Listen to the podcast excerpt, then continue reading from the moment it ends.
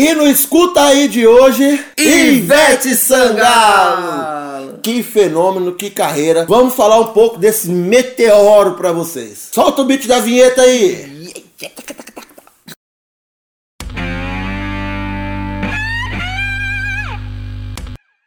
Filha de uma pernambucana, Maria Ivete Dias de Sangalo, com um hispano brasileiro, ao SUS Almeida de Sangalo. A Ivete nasceu numa família de músicos.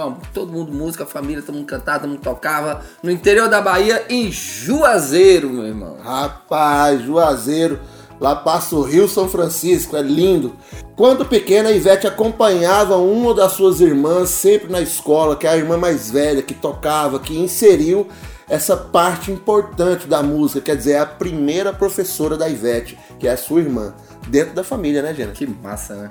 E aí, quando tinha as reuniões de família ali, musical da família, que é a reunião do final de semana, ela tocava percussão. A Ivete é, começou tocando percussão, dentro de casa. Ela perdeu o pai muito cedo e o irmão também, que foi atropelado, cara. Então, assim, a infância dela foi meio, foi meio conturbada. O pai, quando o pai faleceu, eles tiveram que se virar para poder trazer a grana para dentro de casa, né? É, a coisa ficou feia. Então Ivete não teve outra escolha.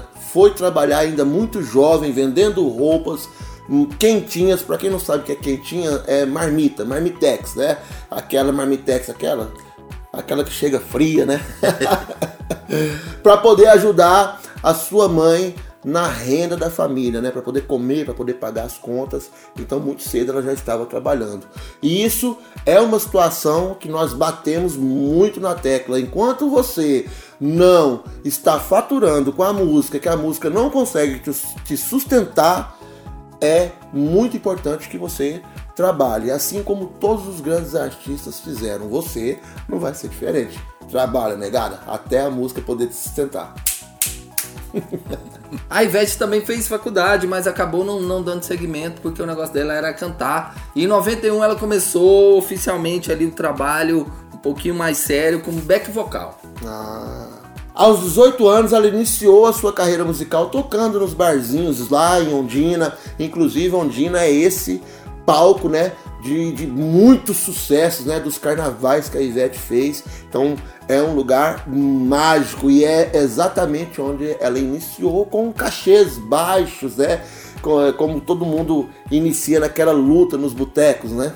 Oh, e eu tive a oportunidade de estar em Ondina, no carnaval hum. de Salvador, em Ondina, meu irmão. Quando aquela Ivete entrou. No bloco, cara, no bloco. Olha isso aqui, dá um close aí, cara. do céu. Meu irmão do céu. Ela entrou, parou o trio no começo da, da avenida e falou assim: para, para, para tudo. Ficou aquele silêncio, imagina, um milhão de pessoas. Ela falou: Respeita que é Ivete Sangalo, porra! Chamou a responsabilidade. a galera quase que vira de uma vez. Então ela foi convidada a participar de um evento lá na cidade de Morro do Chapéu, que é uma cidade turística, inclusive é lindo, né? Linda, linda cidade lá. E conheceu o Jonga Cunha, que é o fundador do Bloco Eva, que estava em processo de formação da banda. O Bloco Eva precisava de uma banda, porque, para você que não sabe, todos os blocos, o Carnaval de Salvador, os blocos têm uma importância é, fundamental, porque a maioria dos blocos nasceram antes dos artistas, entendeu? Então, numa dessa aí, a Ivete acabou encontrando com o fundador do bloco Eva, que é o Jonga Cunha, né? E entrou aí para a lista de uma das vocalistas, né? Da banda Eva. E que história, né, cara? Que história. Eu sou suspeito para falar disso aí. Então, a banda Eva com Ivete Sangalo como a cantora, meu irmão, o negócio explodiu. Eu sou dessa época assim, né? Nós não vamos entregar um pouco a, nossa idade, mas nós acompanhamos. A gente lembra. De longe. Meu de pai longe. me falou, meu pai me falou. Arerê, um ladeirando com você. Arerê. Minha pequena Eva, Eva.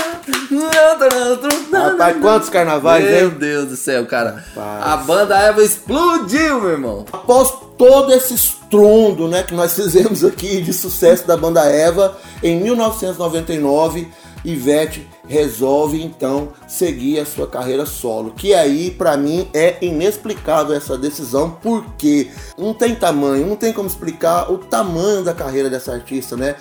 A quantidade dos resultados, né? Uma vendagem aí de mais de 300 mil cópias do primeiro álbum solo assim de cara, né? Em 99 já era já era complicado você vender cópias, né? Então assim, já tava o negócio tava querendo começar a tomar outros rumos, já tinha pendrive, então quem vendia 300 mil cópias em 1999, é, com certeza era fenômeno. E aí no ano 2000, né, na virada do século. Bug. É, ela lançou, a Ivete lançou um segundo álbum e a, explodiu. A música foi tema da novela Se Eu Não Te Amasse Tanto assim. A gente cantando é massa, né? É, a gente canta de teimoso, né?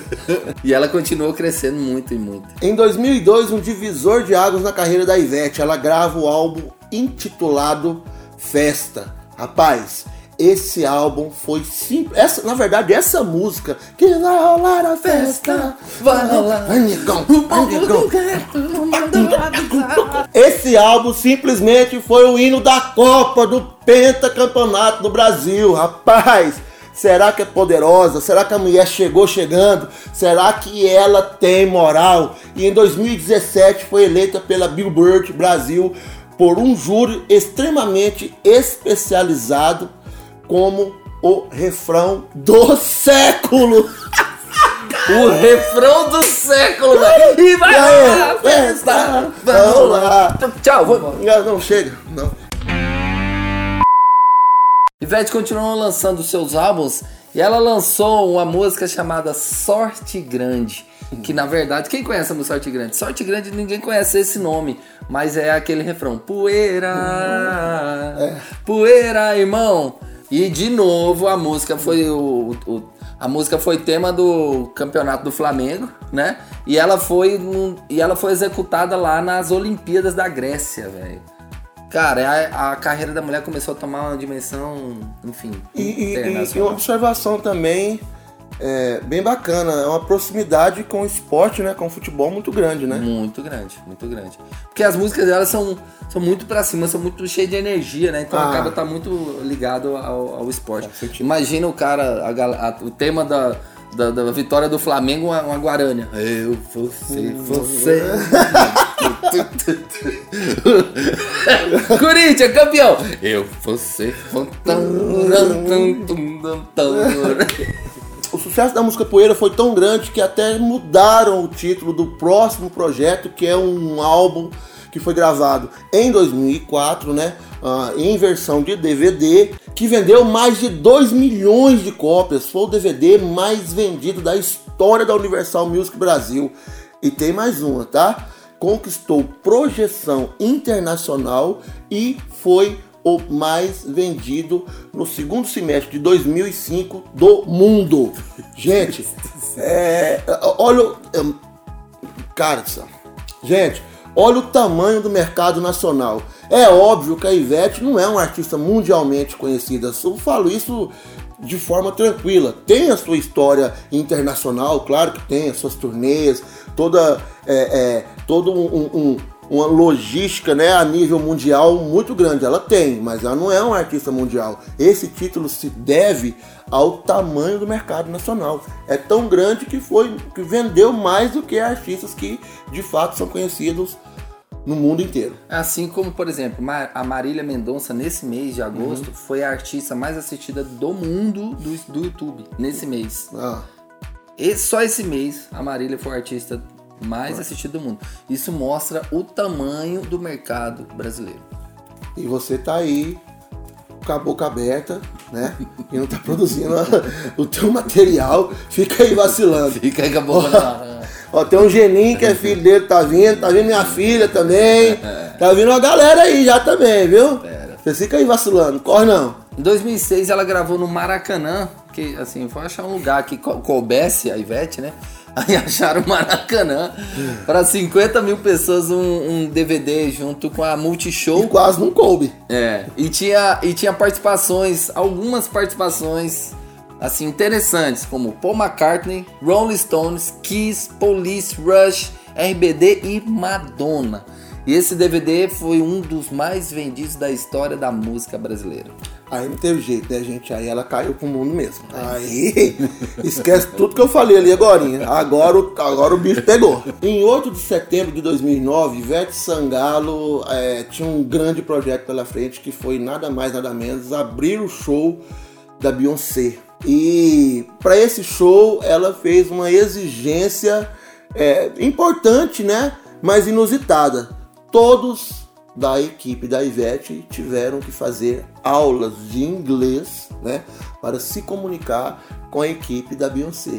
Então, quer dizer, se fosse no Zé Neto e Cristiano, eu tava lascado, né? Era demissão, Don't né? High, Don't Rain.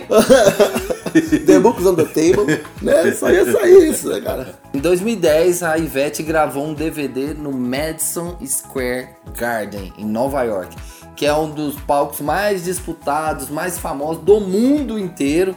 Eu já estive lá no Madison Square Garden e a Ivete até hoje é a única, única brasileira que fez um show sozinha é, no Madison Square Garden. Houveram outros brasileiros, mas sempre junto com outros artistas americanos, né?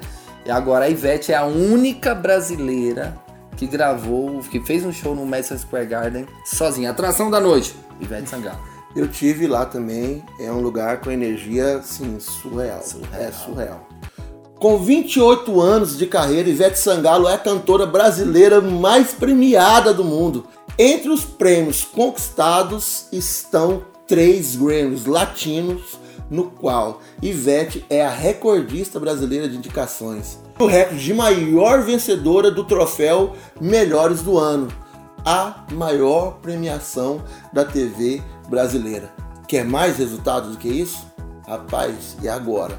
Pois a Ivete não para, sempre com novidades, sempre se reinventando e sempre trazendo música de boa qualidade à altura dessa gigante da nossa música, um orgulho pro Brasil, né? A Ivete Sangalo é um orgulho para nossa nação. É, é Brasil, nossa. meu irmão. Esse foi o Escuta aí de hoje. Espero que você tenha curtido, tenha gostado. Pra você que tá ouvindo o nosso podcast aí do LKS, toda semana a gente vai fazer conteúdo assim, né, Jenny? Toda semana aqui no Escuta aí, o podcast do LKS Music, a gente vai estar trazendo conteúdo, vamos trazer curiosidades, histórias muito interessantes para você curtir e aprender.